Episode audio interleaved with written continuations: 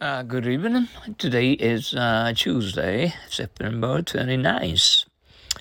Uh, we, we just had, you know, fake uh, or uh, former Shinzo Abe's um, prime minister, Japanese prime minister.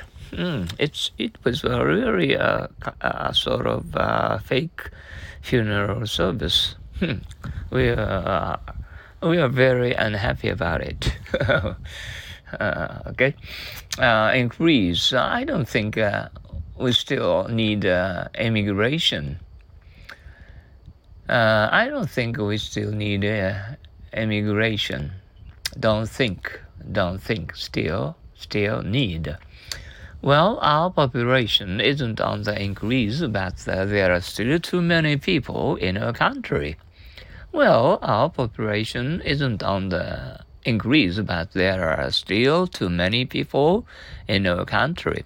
Population, population, increase, increase.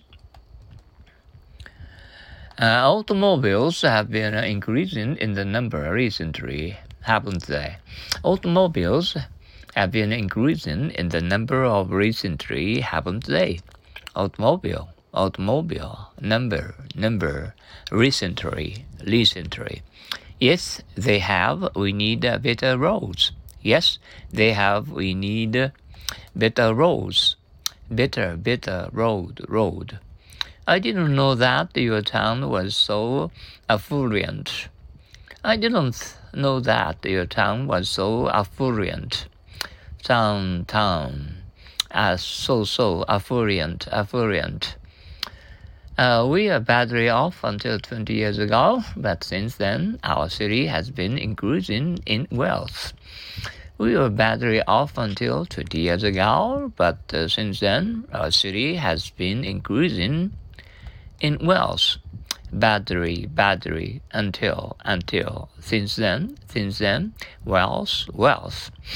Well, uh, you, are getting used to uh, thinking in English every day to understand English words in English towards uh, uh, think, uh, thinking in English uh, day after day, little by little.